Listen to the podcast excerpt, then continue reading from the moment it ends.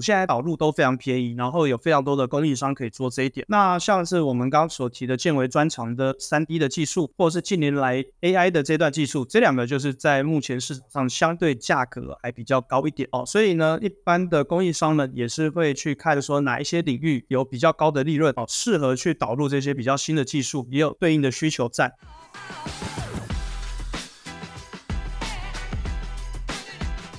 大家好，欢迎回到 TCMIC，我是 Robert。那今天不同于往常的产业要闻，今天是我们的台北自动化展展前特辑。那这一系列的节目会在展前的一个月每周一上线。那如果对自动化或工业领域有兴趣的朋友，不要忘记订阅我们。那今天我们非常荣幸邀请到一间在结构光技术深耕多年，而且有提供全面检测服务的厂商——建维科技。那我们非常荣幸可以邀请到建维科技的销售总监 Freddy。那他将带我们体验今年建维科技最新推出的技术，以及台北自动化展他们即将推出的一些新的科技。那让我们听听 Freddy 怎么说吧。那 Freddy 你好，在我们开始介绍产品之前，您可不可以帮我们先跟听众朋友介绍一下您自己，还有建维科技吗？嗨，大家好。我是 Freddy，是建维科技的销售总监。那我想，我们先大概介绍一下建维科技这家公司好了。我们在二零一七年成立，之前还算新创，但是这几年下来已经脱离那个阶段。那我们一直都是以结构光 3D 视觉模组为主要的产品跟核心技术哦。这个几年来一直都是 focus 在这段做检测，主要服务的对象就是一些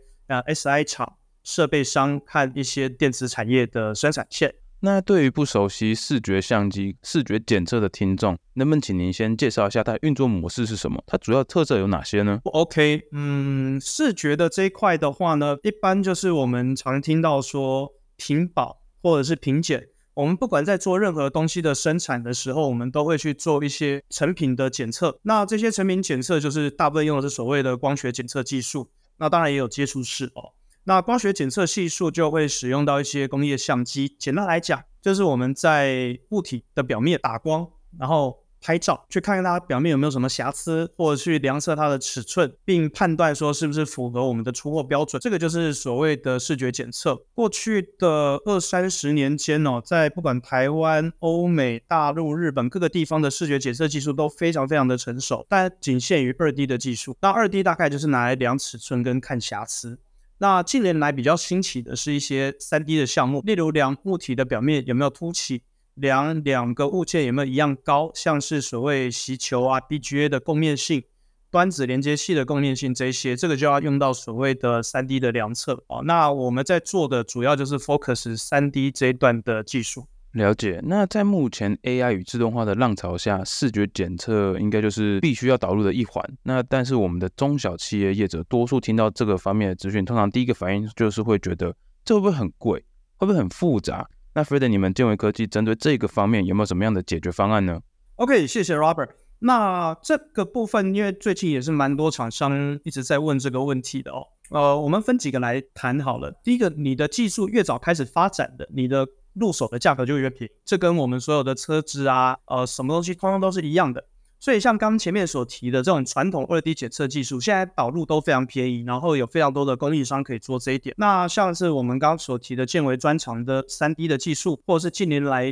AI 的这段技术，这两个就是在目前市场上相对价格还比较高一点哦。所以呢，一般的供应商呢也是会去看说哪一些领域有比较高的利润哦，适合去导入这些比较新的技术，也有对应的需求在。大家还是得依照实际的需求去看。市场上供应商的方案。那以我们建微来讲，我们专精在 3D 的检测技术。那我们的特色是我们拥有非常高阶核心的技术，所以我可以做最高阶、最高精度的产品，速度也很快。那我也可以做比较平价的产品。我们在这两个极端上都有对应的解决方案啊。例如说，我们有一整套可能五六百万专门 for 呃高阶 CPU socket 连接器的检测方案，我们也有一套三四十万。哦，专门否平面度检测的评价方案。那像刚前面所提的这种评价方案呢，刚刚好就是我们今天呃会聊到的主题，就是 C 二一零零这块产品。那因为我们做出这么平价又有高精度的结构光技术，所以我们可以把它整合成一个非常平价的方案，让大部分过去觉得 3D 这样技术太贵的 user 也可以轻松的入手。根据当时您给我的资料，在这次台北自动化展中也展出很多 C2100 的应用，但是我对其中这个曲面镭射、曲面雷雕最感兴趣。因为以前我们在做镭射这种雷雕的操作的时候，常常会遇到那种我要调整这个光源的上下，会调半天，所以我特别想了解视觉相机在这一块可以提供什么样的帮助。OK OK，啊、，Robert 所提的这个我觉得蛮有意思的哦，因为过去我们在做雷雕或者是大陆讲镭射打标，一般都是针对平面的物体。像在工业界最常看到的是针对 IC 或者是它生产的一些做生产履历打 QR code 嘛。那我们其他也有，例如说现在常见的用镭射切割机再去切一些木板什么做生产。那我们这次所谈到的曲面雷雕是，例如说各位所使用的滑鼠。哦，或者是一些曲面的工件，它表面并不是平的，可是我们又需要雷雕机打在上面。那雷雕基本上呢是类似聚焦的这样子的作用，它把镭射的能量聚集在物件的表面。物件的表面聚集的这个能量，我们当然需要知道物件距离我距距离我雷雕机的这个 distance。那如果是平面的状况，那很简单，我们把它校正完之后，它就可以一路雕下去了。可是当我遇到是曲面的物件，像刚刚所提的滑鼠，或者说像我们有一些案例上遇到的呃。马克杯要做纪念品的，那它的物件是曲面，所以你得用一些其他的方式去调整它的对焦面，让它保持在焦距内。可是客户端导入了 C2100 这样子的 3D 扫描装置之后呢，我们可以扫描出物件本身的外观。那我知道物件本身的外观，我就知道我要雕的每一个字会在多远的距离，所以去可以调整我雷雕机的焦距，及时的去 feedback，我就不用搭配额外的机构。来做移载啊，来做重新对焦的动作，而是在入料的时候，我一次拍出物件表面的曲率变化，然后直接 feedback 给雷雕机做及时的对焦补正，那就可以得到曲面雷雕的效果。呃，我想问一下，就是传统这种曲面雷雕是呃物品在动，然后镭射光源不动吗？我们最常看到传统曲面雷雕的做法是，他拿物件的 kit 打。放进去，但是你物件要摆得非常正。如果你物件稍微摆歪了，跟它 kit 上定义的位置稍有不同，它一样会雕错，就是你雕出来的结果会变成雾面糊糊的。或者是另外一种做法，就是你要拿标准的圆柱体，然后放在一个旋转轴，类似车床这样子，让它一直转到对焦面上。就是我要雕的面一直转转转转在对焦面底下去雕。这个是一般在过去传统上会看到，但是它对物体的外观形状是很限制，你只能曲面，只能是一个规律的表面。所以你如果是表面有做过工业设计，它不是一个单一几何的表面的时候。你还是必须依照实际的状况去调整它的对焦。所以说，如果我们在这个批量生产的时候，这个视觉相机就是每一个物件它都会照一下，做它的定位确认吗？没错，没错，就是做三维空间的定位，然后 feedback 给那个雷雕的 recipe。OK，刚刚我们有提到 AI 跟自动化，那我想大家可以理解 AI 就是大数据分析跟生成嘛。那但是我们在踏入这个 AI 之前，我们要先有大数据。我想视觉相机会是一个很好收集这个资料的工具，但是这这些数据的准确性就非常重要。那我在收集 C 二一零零的资料的时候，我看到它在精准度是蛮高的，可以针对精准度这块帮我们介绍一下吗？OK，因为我们家的核心技术就是在高精度的三 D 上面，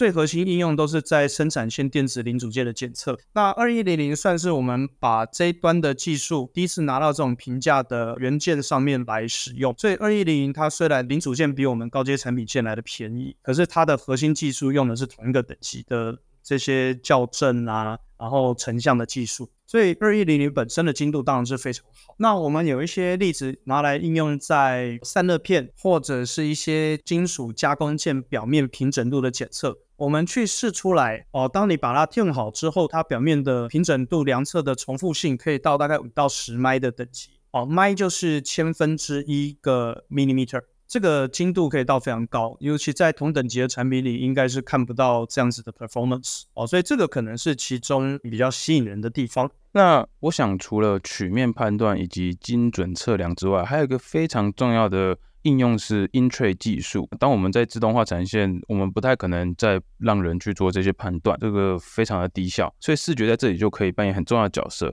那可以帮我们介绍一下这种三 D 的视觉？那 C 二幺一零零在这个跟其他视觉相机有什么不同吗？我们在谈 in-tray 应用的时候，主要 focus 在半导体封装段的设备上。全世界五大封装厂大部分都在台湾哈，都是台商，围绕了他们周边的这种封装段的设备的这些 SI 厂是非常的多。那所谓的 i n t r a 的应用，就是我们的晶片已经到了封装阶段，所以它的运送或者是从一站到下一站的传递是放在 JEDEC 这种规范的脆盘里，它的大小是一样的。所以当它放在这个脆盘里，放到机器里的时候呢，它可能例如说在这一台机器是做雷雕机，它就会把晶片拿起来一片一片做雷雕。或者是把晶片拿起来做检测啊，或者是把晶片拿起来做烧录啊、电测等等不同的动作，这些设备的共同之处都是它是一整盘 tray 进去做完，然后一整盘出来，这就是我们所谓讲 tray in tray out。那会遇到的问题就是这个 tray 里面它有好几格，那我这一格摆的是一片，是两片，还是是倾斜，还是是缺料？那这些状况是过去在这一类的设备上的时候，他们会需要去留意的地方。很多时候是会有一个作业员在留意，把 tray 盘送到设备之前有没有都摆好哦，避免后面的站在吸取啊、加工的时候出了什么错误。二一零这个产品近期用了蛮多套在客户端的设备上哦，我们有一个规格是专门针对这种 Intra 技术去设计的。那它可以去用 3D 去拍出有没有一片、两片叠料、缺料、倾斜等等状况。那对比之下，过去的这种 2D AOI 它是分不出来的，因为你两片叠在一起的时候，你从正上往下看，它还是一样，它看起来就像一片哦。甚至倾斜的时候，如果你倾斜的幅度很低，我也分不出来。所以这些就是2100的差异。那另外，我也听说过，过去几年有一些客户是用线扫的镭射来做这件事情，但是线扫镭射的价格又高非常多。所以真正导入到设备端的客户非常少。那以二一零的价格来看呢，客户要导入是完全没有任何负担的，而且以设备商来讲，它可以作为一个 option 向它的终端客户去推，所以在商业上也是有它的价值在。那这个主要就是二一零跟过去的一些方案最大的差异。那呃，就是刚刚我们聊到的这些案例啊，还有什么样就是比较特别案例，在你们这些年下来经手过的，可不可以跟我们分享一下这些案例吗？OK，建维科技在这些应用上，因为我们是蛮 focus 在 3D 这个题目哦，所以像一般在业界会看到说什么做 AI 剪啦、2D 辨识，这个我们是比较少直接去接触，绝大部分就是客户端有 3D 需求，我们才碰。那这些年下来，我认为建维最独特的领域就是连接器，所谓的电子连接器。那其中最大的是 CPU socket。我们近年不是一些什么 AI 啊、server 啊这些。非常热门嘛，那 server 上面就会有放 CPU 的地方，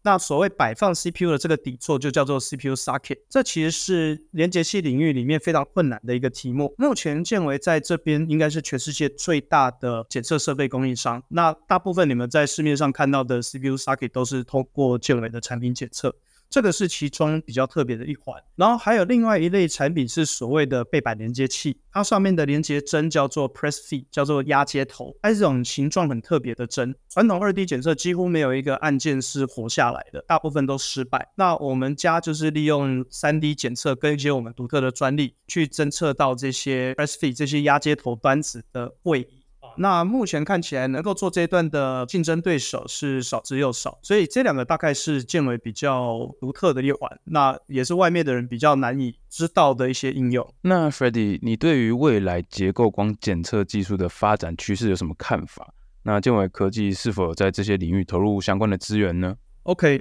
结构光这个技术其实它最早大概是我没记错的话，应该是史丹佛大学二三十年前就有它的原型出来。然后导入工业化应用应该是两千零几年以后的事情，亚洲这边应该是大概两千零九年才刚开始有东西导入在线上检测哦，在此之前大概都是拿来做一些逆向工程，或者是像轮机的那个扇叶的一些扫描检测上面。这两年各个展会看得到的很多厂商已经开始投入在生产线的检测这一段，或者是把它做成一些模组化。那基本上建纬大概就是在成立之初，二零一七年的时候。可能整个市场上只有两三家哦，有做成模组化在推，那我们算是蛮早踏入这个市场。但现在趋势看起来，不管是从核心 component 的价格、技术的发展，跟终端客户对于这个结构光技术应用的接受度，都已经慢慢起来。所以后面我们会看到，在 3D 技术这一块，过去在这一段的精度上面都是所谓的镭射线扫描，但是镭射线扫描有它的缺点，有它难用的地方。那结构光的本质是面扫描。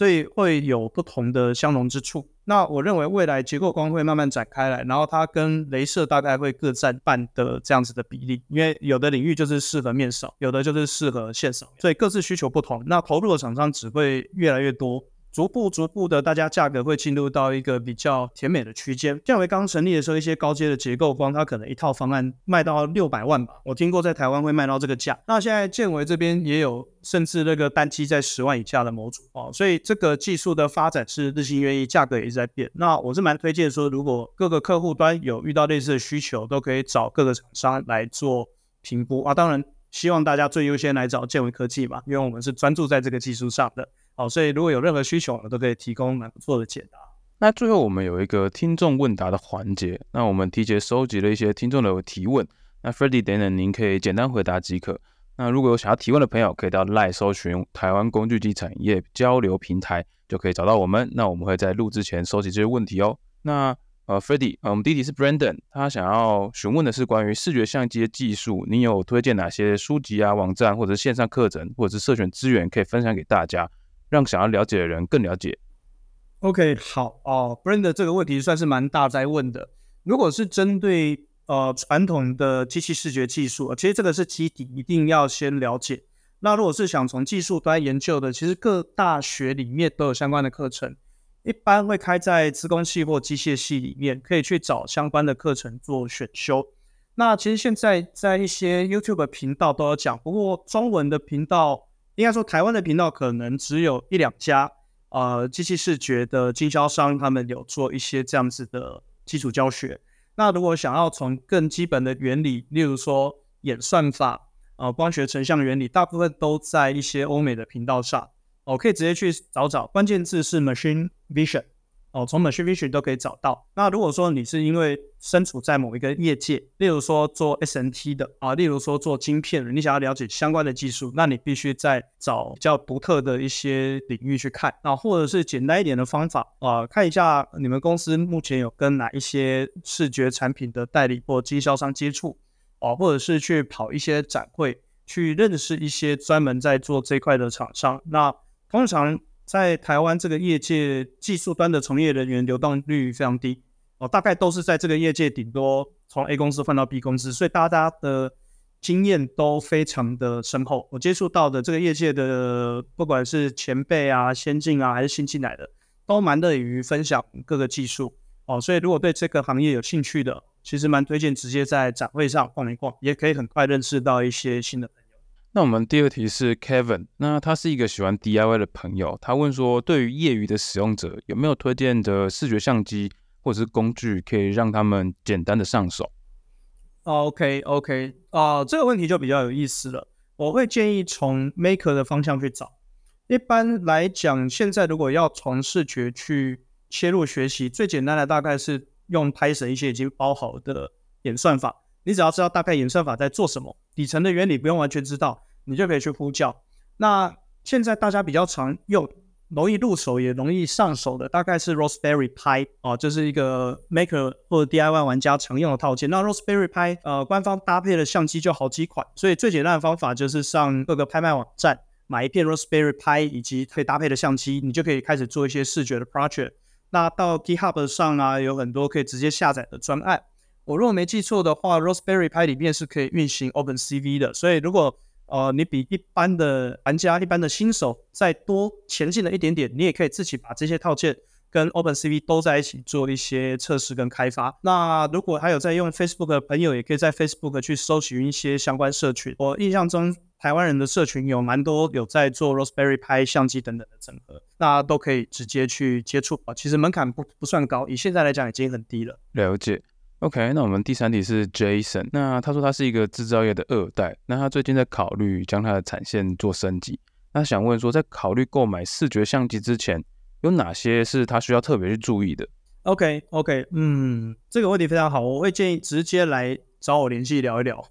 呃，这是真的啊，这是真的，因为我虽然没有在做产线的升级哦，但其实我们谈到要把产线升级，大概。在说的都是把所谓目前手工线想要去做成自动化产线，那它其实牵扯到几环。一个是你的生产线如何自动化，第二个是你自动化之后，你的包含的视觉检测、包含上下物料、包含加工、包含组装等等的，他现在想要做的是哪一部分？所以其实牵扯到的很复杂。那包含你找到了 SI，就是所谓的系统整合商 （System Integrator）。那系统整合商帮你整合了某些东西，但是每一家擅长的，他可能擅长是物料的移载，他可能擅长的是呃打磨。他可能擅长的是加工，他可能擅长的是检测，每一家拿手的不一样，所以几个做法，一个是找一个你熟悉的厂商啊，或者是自动化展的时候来我们摊位找我聊啊，或者是自动化展的时候在任何一家做 SI 的摊位找他们聊哦，其实大家都会很乐意跟你去谈这些事情。那当然，另外一个简单的方法可以联系台湾的那个 TILI，就是自动化协会，可以直接跟协会联系，然后请他介绍合适的会员厂商。大家在这一段其实经验都蛮丰富的，呃，尤其是如果你在台湾是。蛮传统的传承，而不是那种跟台湾只有三家公司在做的这种领域的话，应该大部分